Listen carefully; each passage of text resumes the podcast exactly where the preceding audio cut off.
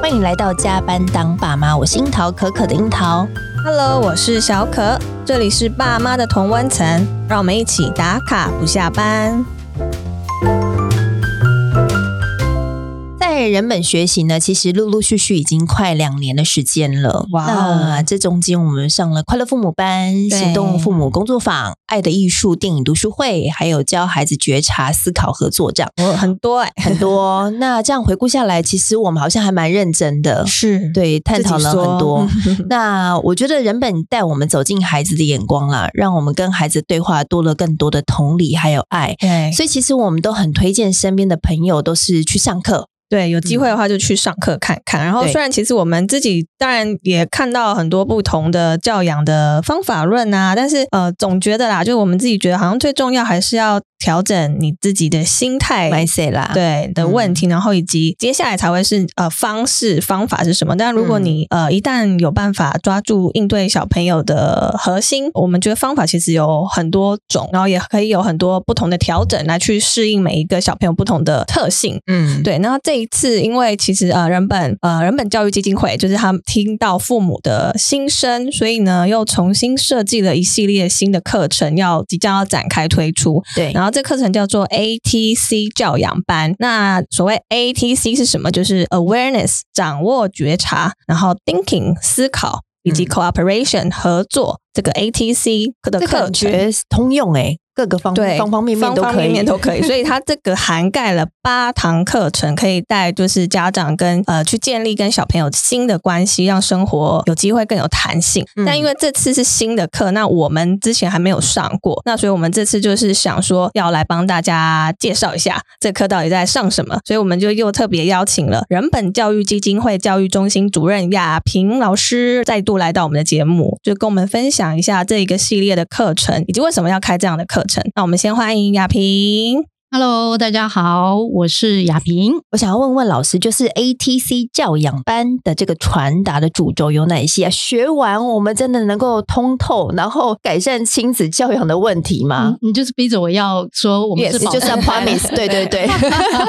我当然可以 promise 啊，只只要你继续来上课，对不对？嗯哦，就像我们样。这样乖宝宝这样，对对对对，那那当然，其实我们这个新的课程，我们心里心里面当然有一个设定的一个出发点。嗯，第一个呢，我们是想要真的针对爸妈常常会遇到的困扰嗯对做一个出发，设定了这四个单元。嗯，那另外一个呢，其实我们很想要当爸妈的贴身教练，哦所以这个课程这次的设计跟以往的课程相当不一样的是，我们真的是手把着手教爸妈。那怎么样的手把着手呢？意思是说，当我们常常会教爸妈怎么样跟小孩谈话，对但是一旦家长回去用，如果小孩他说了一个爸妈不知道怎么回应的会话， K K 耶，哦，对呀、外的所以我所以我们这次好人做到底。哦，我们连小孩会怎么回应你，我们都先帮你稍微设想一下，哦然后针对小孩不同的回应，我们又应该如何再回头跟小孩继续让这个对话可以往下走。延续，嗯哦所以，我们是希望自己能够当一个贴身的教练。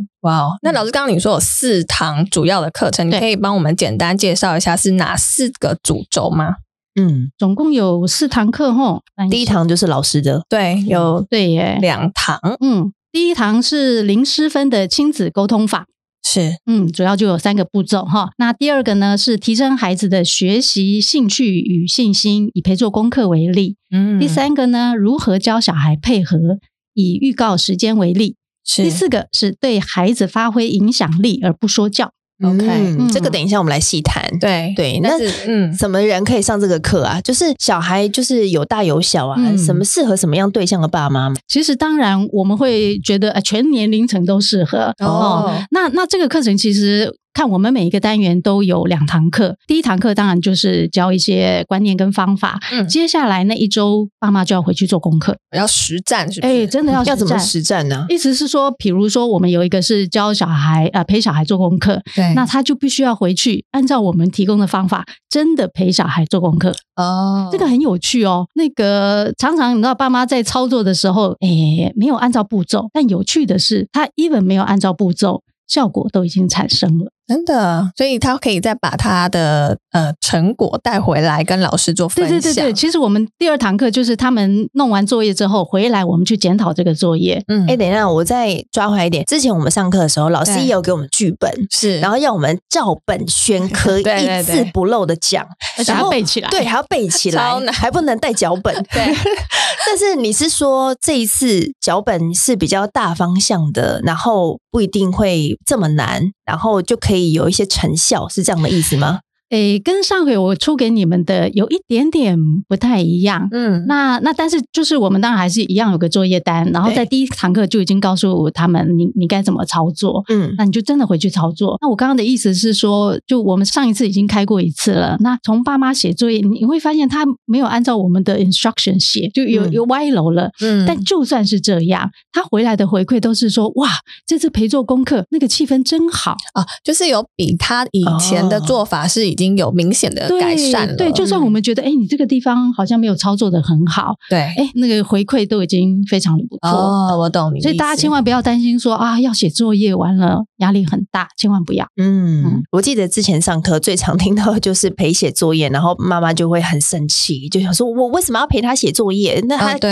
嗯干扰我的时间，然后又不能追剧，叭叭叭叭叭。就是就是两个边陪边吵架，或嗯者嗯关系嗯越来越糟这样。对对所以这一次其实会针对这个议题，也会嗯稍微的再多帮父母们做一些训练，就对对对了。对，好，那我们等一下这个也会来细谈一下。然后，因为其实我们有发现蛮多听友，或者说我们身边的朋友，他们会问我们说：“哎，听了你们节目，我觉得呃，我也很想要尊重小孩，嗯但是我又觉得他就真的做的不对啊，而且我也不想要一直百般容忍他。那我到底要怎么做？”嗯，对这个听起来就是一个沟通的课题嘛。是哦那其实我我先举一个例子，就是呃，就大人其实都会希望小孩能够按照自己觉得应该对的事情去做。去嗯，诶但是大人常常不知道怎么样把希望小孩做到这件事情的义理讲清楚。嗯，比如说，呃，家长通常会有的困扰就是，我希望小孩先写功课，嗯再去玩。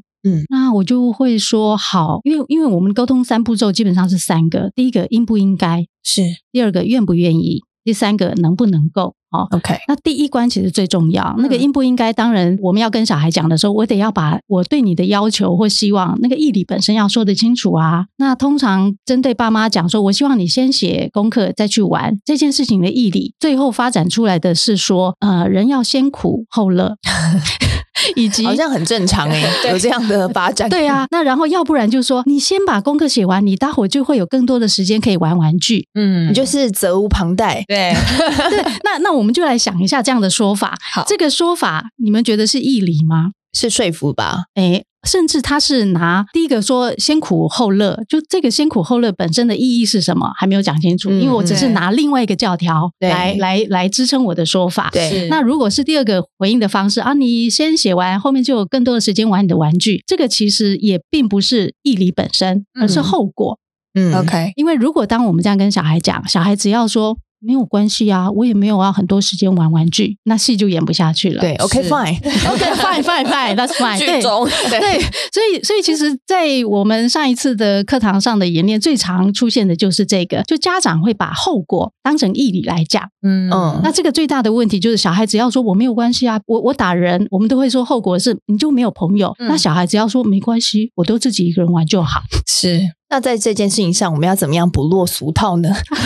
哎，讲到重点了，意思是说，那我们就真正的要来谈，为人为什么需要先写功课再去做自己想要做的事情？嗯嗯那那也许就得谈，那功课为什么比较重要？嗯哼因为因为在这件事情的论述上，一定是我们有个基础是功课比较重要。嗯，我们有个认定了，对啊，那家长就必须要有个理由跟小孩讲，我为什么觉得功课是重要的。啊，OK，哦相较于你去玩，但 OK，我常会举另外一个情境说，今天假设我是一个诗人，或者我是一个什么，我可能后面的玩跟读书、读我的课外书是比写作业更重要的事情，嗯不，对吗？呃是啊对吧？哈、嗯所以这个的谁到底比较重要，谁应该先做，这个跟着情境是有关的。是嗯，那那那家长要说的时候，都必须把应不应该这件事情自己要先想清楚。那刚刚讲说应不应该，其实都不是说家长就一口气叽里咕噜把自己想的所谓的义理全部倒给小孩，嗯那我们在这边其实是希望促进小孩的思考，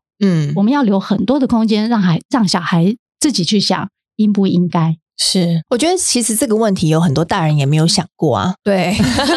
没错，就这个我我一直觉得我们的课程很有价值的部分是，就我们说的都不是你平常。到别的所谓亲子教养专家里面会提到的那种，就那些点，如果那些点有效，大家就不会继续有困扰嘛。嗯就大家对对于一直一直恶性循环的这件事情，找不到一个更根更本的解决之对道，对对更核嗯心的思考点。我我是常觉得是这样。是嗯嗯，所以就是把它拉回来。其实我觉得父母要先想得通透，你才有办法跟孩子有进行更多的对话的空间。对，对我觉得父母的脑筋要清楚，哎对逻辑也要清其楚。实我觉得上课蛮累，蛮耗脑的。对对对，对你要一直去思考。对我早上都要吃早餐才有办法上那个 课，就是而且我跟 你一说直在思，考亚萍老师的逻辑就是世界好的，对对对，他不会被你牵着走对。对对，所以你要真的很投入在那个里面。对但是也确实是真的有效啦，就是会觉得，哎，我们平常好像放过自己的那些议题，会被拉回来去嗯，重新思考过。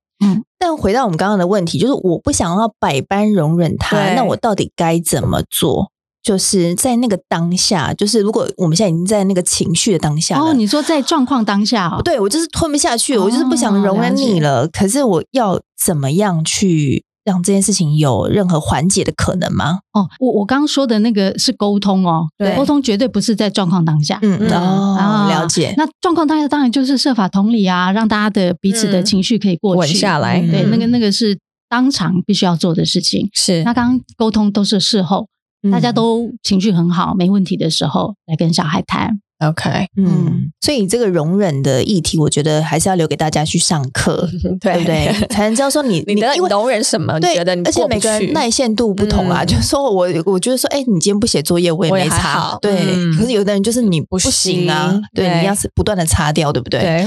所以我觉得这个真的是要教给大家。但是我也很常听到，在课堂上也很常听到，就是说小孩都把我的话当耳边风，他都不配合我啊，就是蛮多家长会这样分享的。就是我觉得常常会家长会有一点挫折啊，就是说我好像在孩子的心中没有那么大的影响力，甚至于老师说的话、同学说的话都好像嗯比我较来厉更来的有害分量。嗯究竟为什么会这样啊？嗯，好问题。嗯因为其实我们有一个蛮诶、主张，觉得其实小孩必须配合大人。我我我这样说可能犯众怒，对吧？啊嗯，人本不是最尊重小孩吗？为什么居然会觉得小孩应该要配合大人？对嗯那那个这个事情其实是拉回我们彼此共同生活、群体生活，谁不需要配合谁？嗯是，所以这是一个我们要共同生活在一起，一定必须要具有的能力。对其实我我们现在其实把配合这件事情是拉高到配合是一种能力。哦嗯，那当我们需要呃跟小孩讲说，在这件事情上，我因为上班要迟到了，所以你必须配合我七点出门或八点出门。这个很明显是我们希望小孩配合我的需求。嗯对这个当然在课堂上我们就会再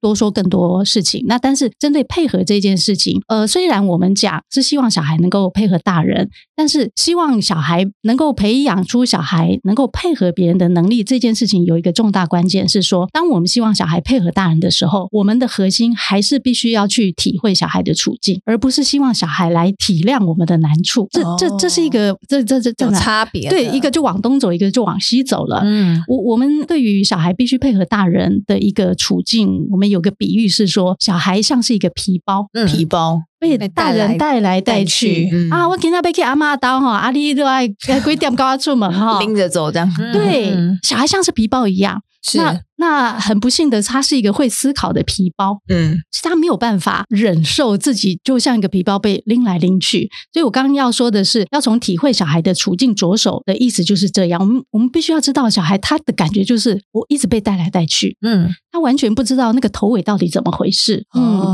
而不能一天到晚就叫小孩说你要体体谅我一下，不然我上班迟到，以后谁来赚钱养你？嗯所以那个路线绝对不是这样走。 OK，所以可能要有像事前预告，或者是先铺陈，说我为哦什么要这样做，或者我为什么要准时上班这种。 Coco 讲到一个重点，就是前面的铺陈，的确我们在教家长的这个跟小孩谈的这个 SOP 里面有一项嗯是说。我平常也配合你很多，嗯当然你也配合我很多，所以我们会呃，爸妈需要准备一些素材，就平常彼此配合的事情都得要 备着，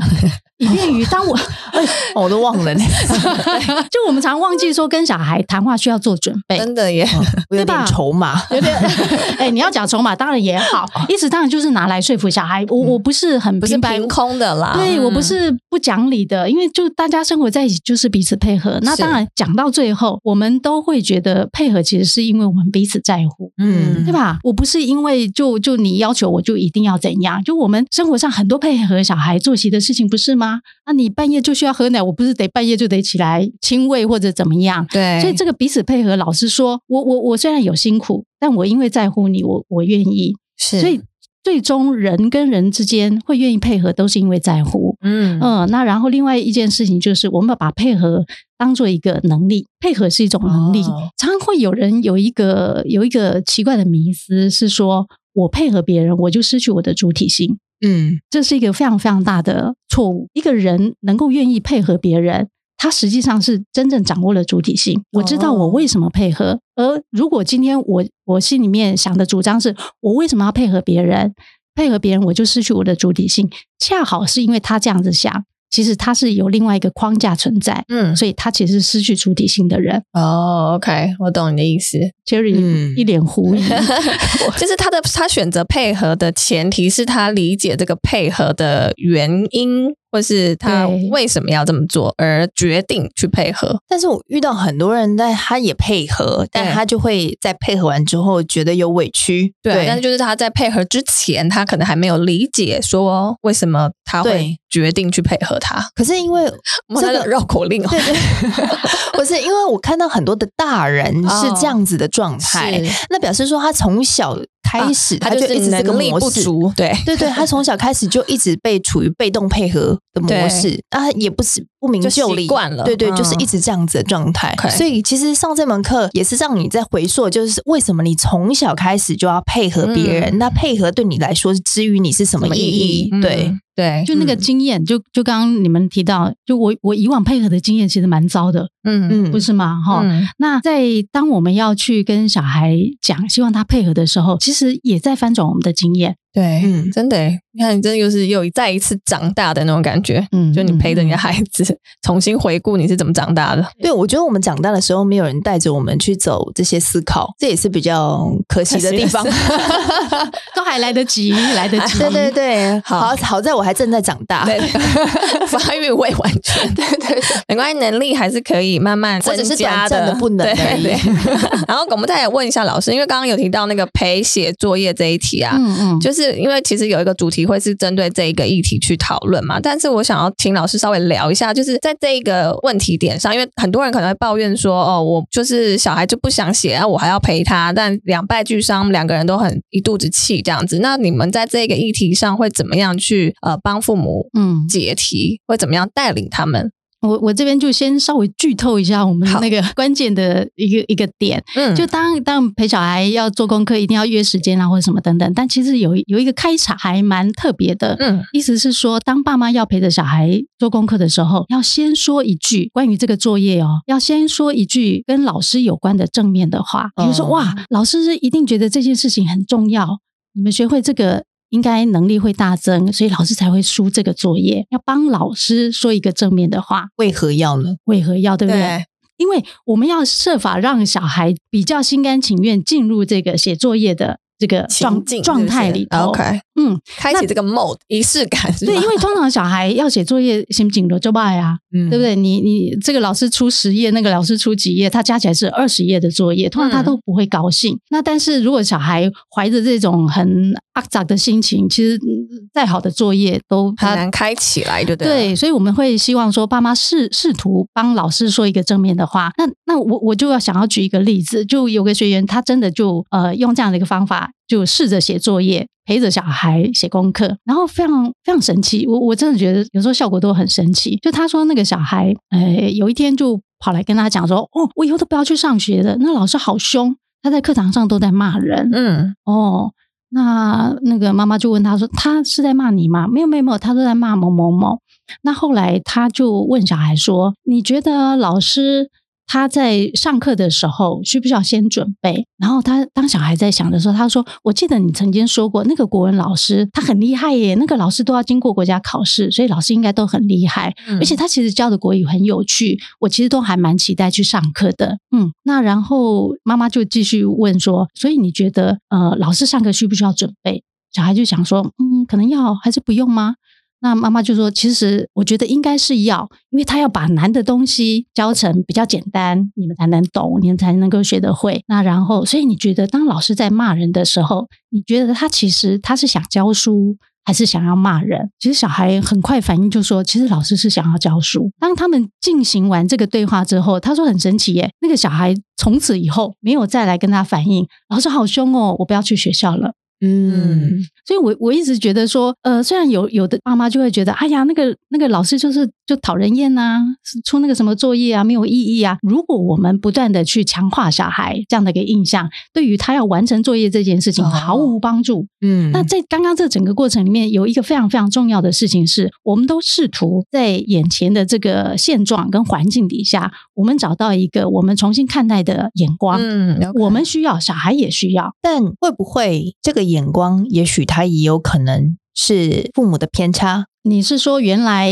比较负向的，还是他硬要熬？就是就是这个份作业究竟有没有需要？就是这件事情是不是爸妈要再更往前思考一点？对，因为我相信，呃，就是因为我身边有很多人现在念一般国小的爸妈们，嗯他们很常我很常听到他们反映，就是学校的作业真的太多了，小朋友写到很晚，然后睡眠时间都被压缩，所以他们其实很对老师出这么多的作业，其实有很多的反意见。那我觉得在这个条件之下，你要爸妈他在嗯、他已经在一个反意见的道路上了，你要他再用另外一个眼光再去说服他的孩子，我觉得他是不是有一点难度？哦，好，这个这个问的好。意思是说，当我们要陪小孩写作业的时候，是已经这个情境我们已经设定好，我小孩必须要写作业了。嗯嗯那刚刚你提到说，呃，这个作业就不合理啊，或什么的，那个是要拉开到另外一个情境里嗯头去、去处理。对嗯嗯当然，我们依旧可以带着小孩去谈说这个作业到底有没有有没有意义，或有没有怎样怎样。嗯你当然你也可以决定不写，对，但是现在我们的一个情境是已经设定好了，我们要来写这份作业，哦我们要来写这份作业了理。解嗯所以那那些事情要放到别的地方再去进做行讨论嗯，嗯当然，你如果今天爸妈就觉得不需要写作业，那那 fine，你当然也不用。但是是很多情况，大部分的爸妈小孩是必须要写作业的，嗯因此我们就设法在这个大前提之下，我如何让我陪小孩学写作业这件事情能够顺利又有意义？嗯嗯，OK。那如果我们开启了这个我们称之为写作业的仪式感，好了，那如果顺利又可以开始了，那你们会建议是家长要陪在孩子身边，真的陪着他吗？哦，你又问到一个重 点，他真的只能陪，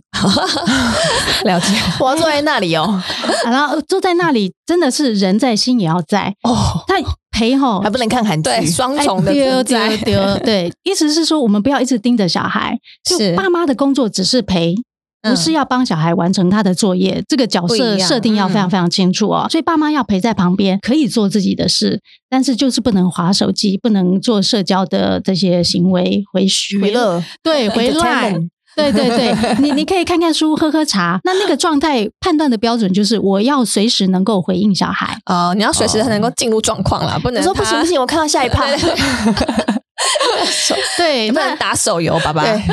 对，所以所以在这个地方，我们就需要家长这个很明确的那个定位要很清楚。我不是要帮小孩完成功课，嗯我是要陪着小孩写功课。嗯哼，就他有问题的时候，他想问你，哦要能够你是可随以时马回上应抓住那个点的。对，那当然，哦我我们后面都有很细的步骤哦。当好小孩有问题想要问的时候，那我们又该怎么做？哦，这些细节，对，那哦我都们会真的是教是吗帮大家设想的非常非常周全。我看到这些脚本，我哇自己都哇狼行 鹤呢。哦，这个就是你们亲身经历吧？亲身经历哦，对啊，呃，还是亲会身整各个哦，这个前这个辈这个是我们那个基金会的那个董事长教小孩非常有经验，因为很多那个森林小学我们森小的那个教案。嗯都都是出自他的手，或者是嗯在他整个一起备课的情情况下，一起产生产出的，的对，嗯所以他很知道呃小孩会有什么反应。所以我们在设计这些教案的过程，其实我们很大的心情都是放在对方会怎么想，我们都是要站在小孩怎么出发。哎、其实这样也蛮有趣的哎、那这样感觉小孩也是蛮呃，就是他们的表现都蛮还一致的，蛮好 被对被被理理解解的的。对没有哦，各种当然他们各种那种哎奇奇怪怪，不是按照我们原来排设列出想牌的一定都有。一定都 OK 有。那也之所以为什么我我刚刚讲说我们设定的这里头有各种小孩不同的反应的时候，我们该如何应对，嗯所以都设想在里面了，而不是已经设想好说是乖乖的小孩，嗯他按照我的陪伴嗯，去去进行的那种小孩。嗯所以各种情境我们其实都有设想。懂了解嗯。所以就是应该是身经百战之后产出的。哦，对对对不对，这样这样就对了，算对对是对吧葵花宝典对对对 对所以很很很有可 能都可以找到适合你家的那一位小孩的应对方式，这对对样对，子。那一样就是，虽然我讲说我们把各种情境都已经设好，那我们当我们在说要如何回应小孩的时候，背后是有个思考在的，对而不是说你就是用个话术把它敷衍过去，并不是。嗯嗯，那到课堂上我们到时时候解说的时候，大家就会明白，哇，我这样子回应小孩，其实我心里面是放着一个什么事情，我才这样回嗯小孩。这我能理解，尤其在我们上完《爱的艺术》的时候，嗯我觉得是你心里会有一些定见呐、那在发展出你很多跟小孩的回应的时候，你就会因为你心中已经长出一些力量，长出一些定见了，嗯所以你就会在那个根基上面去发展跟孩子的对嗯话。所以我觉得在整个通透，虽然说是有剧本型的这样的教学，可是其实我觉得最主要是还是发展你自己，长出你自己成为一个父母的力量的这个一个最重要的核对心。那个 mindset，刚刚对我们一开头讲的那个心态是最重要的，所以对我觉得应该是每一个主题的课程的第一堂课，应该都是会在把那个心态、嗯呃教导给各位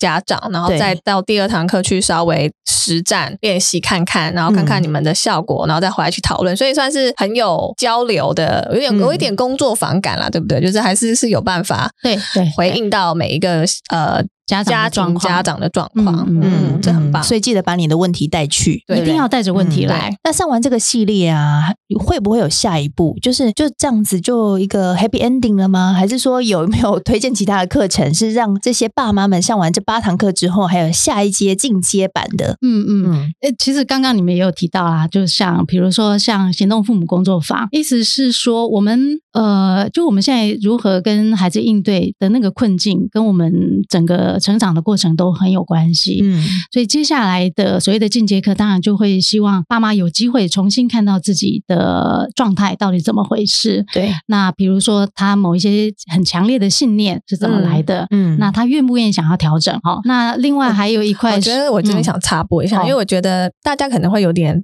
听不懂到底为什么我们要去调整我们的心心态或信念，为什么你说？因 为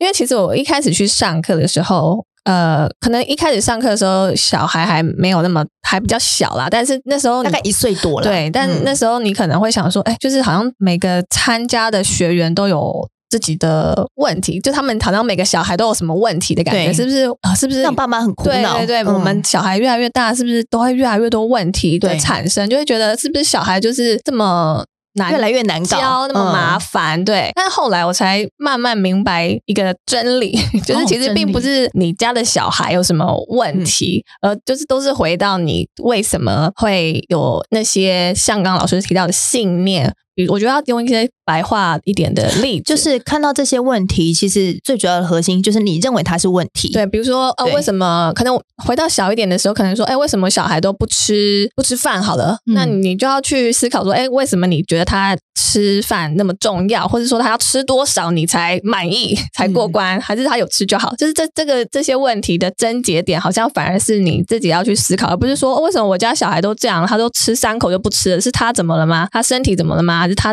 他嗯头脑怎么了吗？就然后是每天都在餐桌上面就是起对争对执，嗯对，就是问题的焦点，我觉得一开始大家好像都会放错了。放在孩子身上。嗯对，嗯但是去上课之后，你还有才有机会去慢慢找到你你的问题到底在哪里，或者是什么。有可能是你的家规，你爸妈就是规定你说你每天就是要吃的干干净净，你自己的对餐盘都要吃的很干净，对这才是完成你的今天的这这一餐。对，那你把你这个脉络也放在你现在的小家庭里面，小孩嗯对，那你就看到了这个问题，是，然后就会把这个问题带到课堂上来，然后老师也很欢迎大家把这个课题都带到课堂上来 对因为他会一一的破解， 对，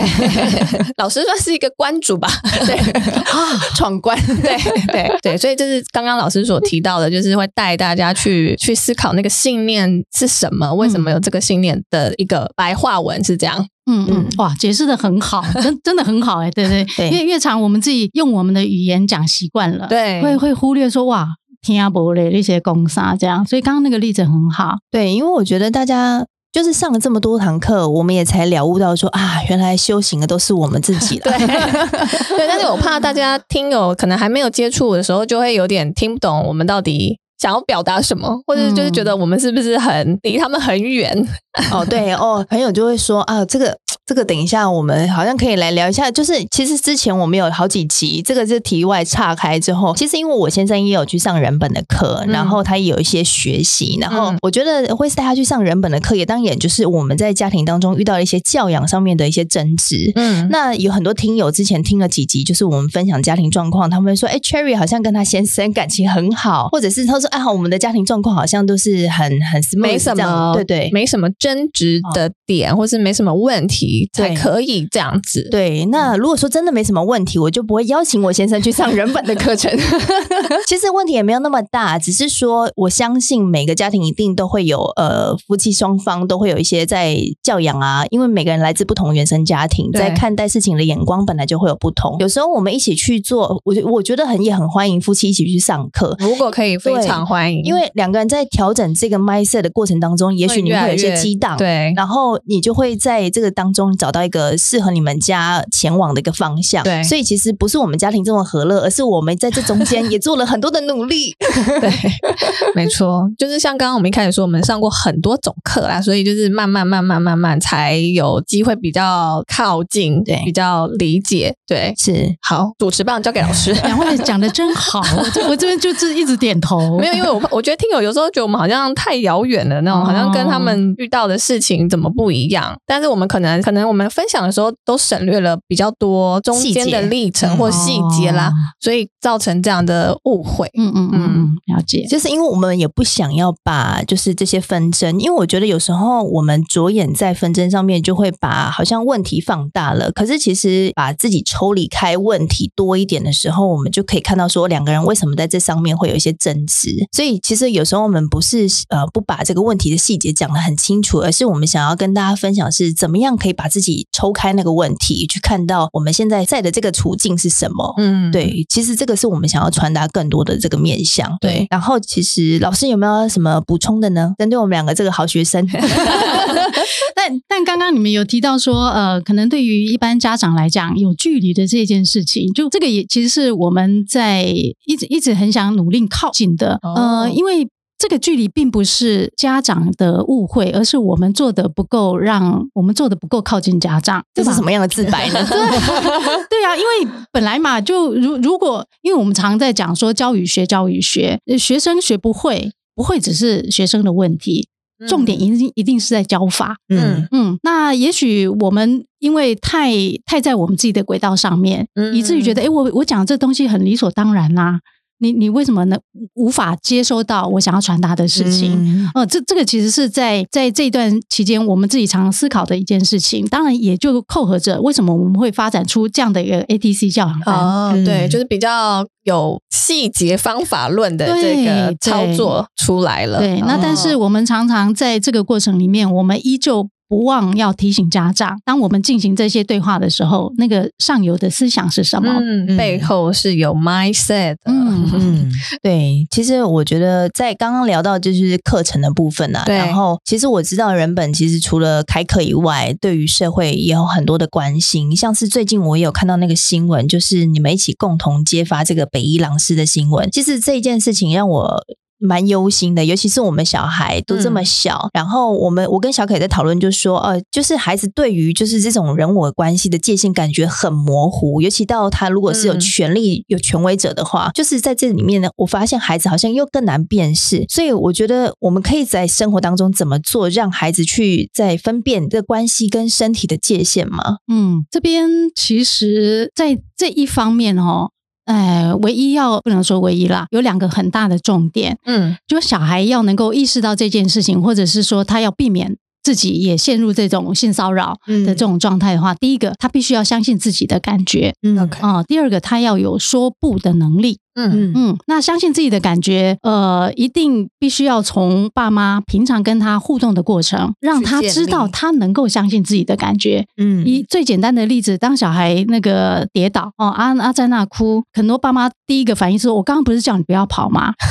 你现在或哭者什么哦好像哭很自然的就会讲出 来哦、对对对，完全不用 蕊，对不对？好，那或者男男孩子哭什么哭啊？我看就啊那一点点 哦，太常见了，真 的，哎呀，婆嘛不安那已经好好好安那些好哎啊， 对你你哭那么剧烈，你是要故意哭给人家看吗？嗯对就会往那一头去想。那这个对于小孩来讲，其实他最真实的其实就是痛，那痛可能又夹着委屈。但是大人就把事情往另外一头走。那在这样的一个过程，当然，也许大人是试图想要让小孩不要单溺在那个很情痛境啊，中，对嗯我，我猜大人都有这样一个正面思考在里头，但是问题就出在于说，呃，他急于想要把小孩拉拉出那个情境的时候，嗯会让小孩接受到的事情是你否定我现在真正的感觉，对，你只想要我应该怎样，嗯嗯所以小孩在这个过程里面，他就觉得我的感觉不太对吧？嗯他就算不否定，他会怀疑，嗯而其实，在很多呃性骚扰的当场，你不要说什么，小孩只要第一步怀疑自己的感觉，事情就会发生。嗯嗯，他会觉得，哎、那个他大概也只是没有想要太恶意吧，嗯我是不是想太多了？嗯就是在这个 moment 事情就会发生，哦，对吧？是那那个这那个个很很常见呢、真的就很常见啊！我猜就我随们便走在路上都听得 到，对啊，就我连我们自己长大也过会程，对我们啦都会遇被到这样过子。说嗯都会遇到过，那那那常常就我自己也遇到过，但是我那时候第一个出现的念头就是，哇，那个我如果再怎样，会让那个对方很丢脸。嗯，然后第二个就是说，哎，他他是我爸爸的朋友，应该应该不没会对我怎应么该不会怎样吧？嗯你看，但是我们第一个念头都是对的，我们觉得怪的第一个念头都是对的，嗯是但出问题的是我们第二个念头会出来的非常快，嗯而那个第二个念头就是平常大人对我们的教诲，哦嗯要有礼貌啊啊，要怎样怎样啊，不要随便怀疑别人。嗯好、那是第二个念头，让我们马上把第一个最原始应该保护我们自己的感觉就压压下去下了，去，嗯而第二个感觉出来的很快，嗯，第一个感觉好薄弱，是嗯所以我们就丧失了原始本能。对，这嗯一切就是本本能，但是我们却把原来能够保护我们自己的那个本能、那个感觉，抹灭了，对啊，就就、哦就就直接拿拿走了、啊。嗯所以，我们第一个要教小孩能够呃相信自己的感觉是重要的嗯哦、那通常，那第二个就是要说不的能力。那说不的能力，大人会遇到一个挑战是说小孩这么没礼貌，意思是说，当我们教小孩说、啊，你那刚刚不丢，你要说不哦啊，万一今天是阿公来摸他，小孩说阿公你不可以摸我，嗯这时候阿公就会去问妈妈，你你那安哪嘎啊，我蒙家也逃。他就说我要对他性骚扰，对吧？那我们不会反对说，这样的确会对于长辈造成一些困扰。嗯对但在这个时候，家长必须要想的是，他必须做一个决定，在这个地方是礼貌重要，还是小孩发展保护自己的能力重要？嗯因此，他必须要能够去跟大人解释，我现在是希望小孩能够学会保护他自嗯己。因此，他因为还小，他的言语一定不好嘛。嗯他唯一我们我们现在教小孩就是说，你要说不，我对们不会说亲爱的，哎，这位叔叔伯伯，请你不要这样。我们一定不是这样教小孩，对我们直接就说不要，你走开，你不可以这样。对那这个话一定是难听嘛，嗯所以我们不能够被啊、小孩必须要有礼貌的这个框架嗯给框住。嗯 OK 所以，当我们要教小孩如何面对性骚扰的时候，这个是大人必须自己要站稳的事情，知道这个会是我们遇到的挑战。懂。我觉得真蛮难的，因为我现在有时候都会提出一些假设问题来问我小孩，我说如果有人说他想要看你的呃肚脐，你可以吗？他说不行，就是跟他演练啦。但是我就觉得嗯这样好像有点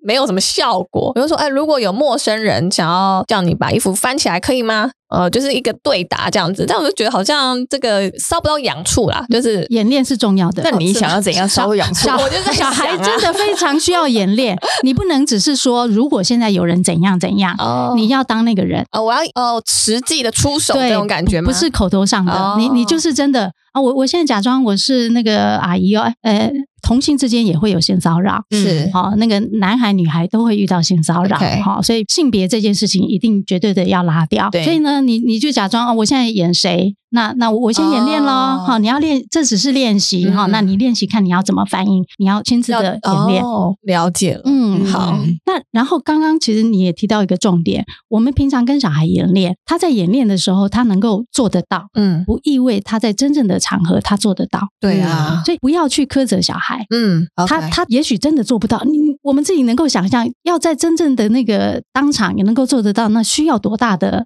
能勇气力啊跟勇气？嗯是嗯，所以光小孩在前头，我们跟他说的这个过程，他就已经吸收到够多了。嗯所以不要在小孩真的在当场无法说应不对的的时时候，候应对的时候，嗯去问他说：“我不是已经跟你演练那么多遍，你怎么还是千万不要有这这种话语出现对，？” OK，嗯，好，那刚刚老师说到要教小孩相信他的感觉，我觉得还有一个很重要的是，他相信他的感觉之后，他有办法再来告诉你的这一个点也蛮重要的。哦，嗯所以我就在想说，是不是除了我们要帮助孩子建立界限，然后还有一个是不是你跟孩子的那个关系够不够紧密，嗯，也蛮需要去建立的。对，因为其实我们呃有过这样的一个工作坊，到外头的企业，嗯就是帮爸妈跟小孩一起上这个如何预防那个儿童性骚扰，是就爸妈跟小孩都都先。在一起哦，有一起的课程，然后后来大人跟小孩就分开。那后来分开之后，我是在大人那一场。那大人第一个提问就是说：“哇，刚刚那样子那些演练过后之后，我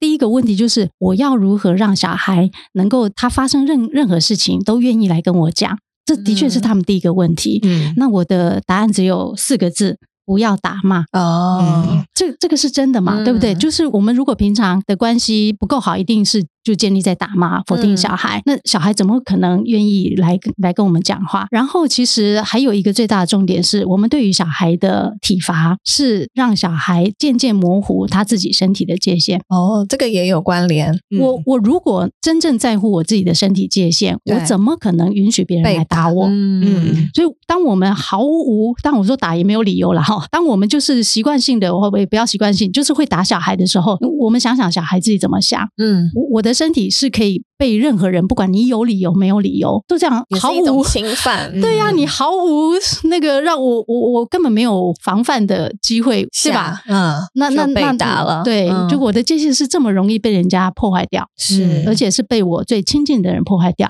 那小孩到嗯底怎么想？关于他自己的身体界限，是，嗯那我觉得是不是亲子关系其实应该是后续你家庭发展的一切的根基？因为对你回到刚刚四个主题好了，你如果在亲子关系不太佳的情况下，好像 会有点需要更多的时间，或是更多的演练去把它重新建构对起 来，，是这样嗯嘛？对没不对？错，没错，没错。好，那感觉更小一点，我们就赶要快去去啊对 啊，你学龄前就赶快去学 赶习快去了。 上课哦，各位朋友们。对啊，不要等到说孩子已经有一些，你们已经有一些固着的做法了，然后要再砍掉重练，那要花更多的时间了。对，因为其实我看老师们也开了很多关于像是青少年的课程啦，因为其实。到了青少年这个阶段，应该算是在荷尔蒙的一些变化下，就是孩子还是会有一些转变，对，比较就不青可少年控 的。青少年那个难度真的更高了，对，所以因为就是我们在这个幼小期可以先有一些建立根关基，系那他到时候真的一定会有可能叛逆期也好，那可能那个程度是可以稍微可控的嘛。对，的 确啊，就是因为就小孩大了，他一定有自他他就是要成为他自己。那在是找的那个过程里面，一定跟大人就不会是像小小孩嗯那样子。那如果我们原来的关系还够，那他是容易回来的。 OK，就我们有机会能够多说上一 点话， 卑微呀、理解老师的意思。好像是我 boss 哎、还要跟他说上一点话。 就跟那个像夫妻关系一样啊，就是你是那个爱的银行，先存款存存存存存，嗯到时候你要花钱的时候就不怕。 这被破产，对对对对，好，就是大家可以一起来打造。跟亲子的银行，就是先嗯存款进去这样子。对对， 那人本在二零二三年有什么样的规划？啊其实哦，我们今年其实是我们一直想要做的一件事情啦。哦啊那刚好最近有一个新闻，是就是民法一零八五条嗯哦，嗯法务部建议要修正嘛，嗯因为对原来民法一零八五条是讲说父母得在必要的范围内惩戒其子女。嗯哦，那现在修法的方向是，呃，他这两个字不见了。嗯那但是就是呃，父母在教养以及保护小孩的那个过程里面，不得有身心伤害的这些暴力行为。嗯嗯，那但是针对这样的一个修法，其实是引起蛮多家长的恐 慌。恐慌，呃真的，这这这这两个字，我也我可是没有乱说。那那这个恐慌当然是有一些别人的带风向或什么等等之类嗯哈、 OK 那大大家就会哎，当有人这样子讲，他就忽然觉得说，哇，我原来依照民法是有惩戒权。其实我就相信大部分的家长不知道有对这条规 定，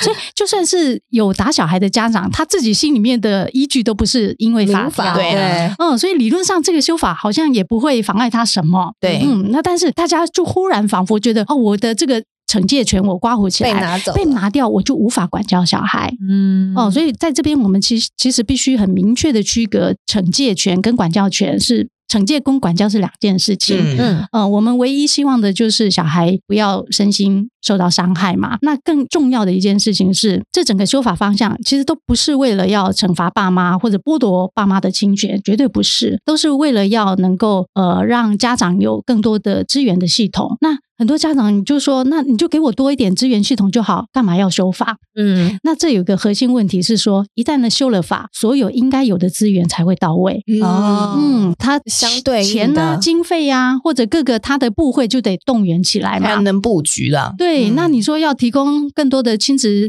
那个教养，当然很多家庭教育中心啊、民间官方的这些呃团体如何合作，让、嗯让家长可以有推更动多、嗯对这个资源都必须到位。那是那当然，这个修法也更重要的是一个政府的一个宣示。嗯，我我对于儿童人权的尊重，嗯我我是摆在非常非常前面的。嗯所以我们是不打小孩的国家。对啊呀、我们对真的要建立不打小孩国家。啊对，现在是真的，是，呃对，就是真 的。哦，我懂你的意思，真的对。对那那那，其实我我觉得这一直是我们的心愿，那我猜也是爸妈的心愿。如果我敢这样大胆的讲，嗯这也是所有爸妈的心愿，嗯不是只有我们，因为我们相信没有人真的是真心要打骂小孩，嗯都是因为找不不知到道该方。法。对对，所以我们不会因为这件事情去苛责爸妈，是就我们要推这件事情，都不是为了要就责，嗯而是希望能够更好的支持爸妈。嗯嗯， 嗯只帮陪他们找到方法。对，嗯，那你有没有什么样暖心的金句，成为他们二零二三年的支持呢？ 支持哦。哎、其实我我我心里面一直有有出现一个句子是，嗯我是有选择的。哦，哦，嗯，因为扣合着我们刚刚讲说，我们能够提供更多的资源系统，他就会知道。我除了打骂以外，其实我是有别种选择的。嗯是当我我们不能只叫爸妈说你不要打骂小孩，而没有另外的方我法懂让他去选。嗯那我们必须要相信我，我是有选择的，嗯而我有选择的能力，嗯这是一个重点呐、要不然，就算我选项放在你的面前，他都没有能力选，他都觉得嗯我别无他法，我只能打小孩，因为他已对经先设定好我是没有选择的人。嗯嗯这个这个当然听起来也许有点但是深说他奥，啊可能也没有对发现他有选择啦，对，不所以对所以我们就把选择放在你面前，呃，告诉你，他你也不知道那个是选择，对，会不会 呃？所以他必须要重新有不同的 mindset，对就是你刚刚讲，他也必须要相信我是有选择的，去上课你就知所以我道知你道是有了选择的，对，就是如果他如果今天你刚好是呃有听到我们节目，然后你刚好也有打骂小孩的习惯，但是你也不想要这么做，但因为你也不知道你原来其实有别的选择，那你可能可以直接就是去人本生活的官网去看看一些课程， 还是老师你可以直接推荐他们就是上什么课啊，还是就是 A 现在 ATC 教养班先来上啊就先来了、嗯 o k 对对好，对就是嗯先上上课，这个就是初级啦，嗯对不初阶班嗯对，然后也是有方法的，所以也对不用怕说哦都是理论，我听不懂，或是太深奥，有没有是很落地的？是对对对，接地气，跟小孩站在一起的。嗯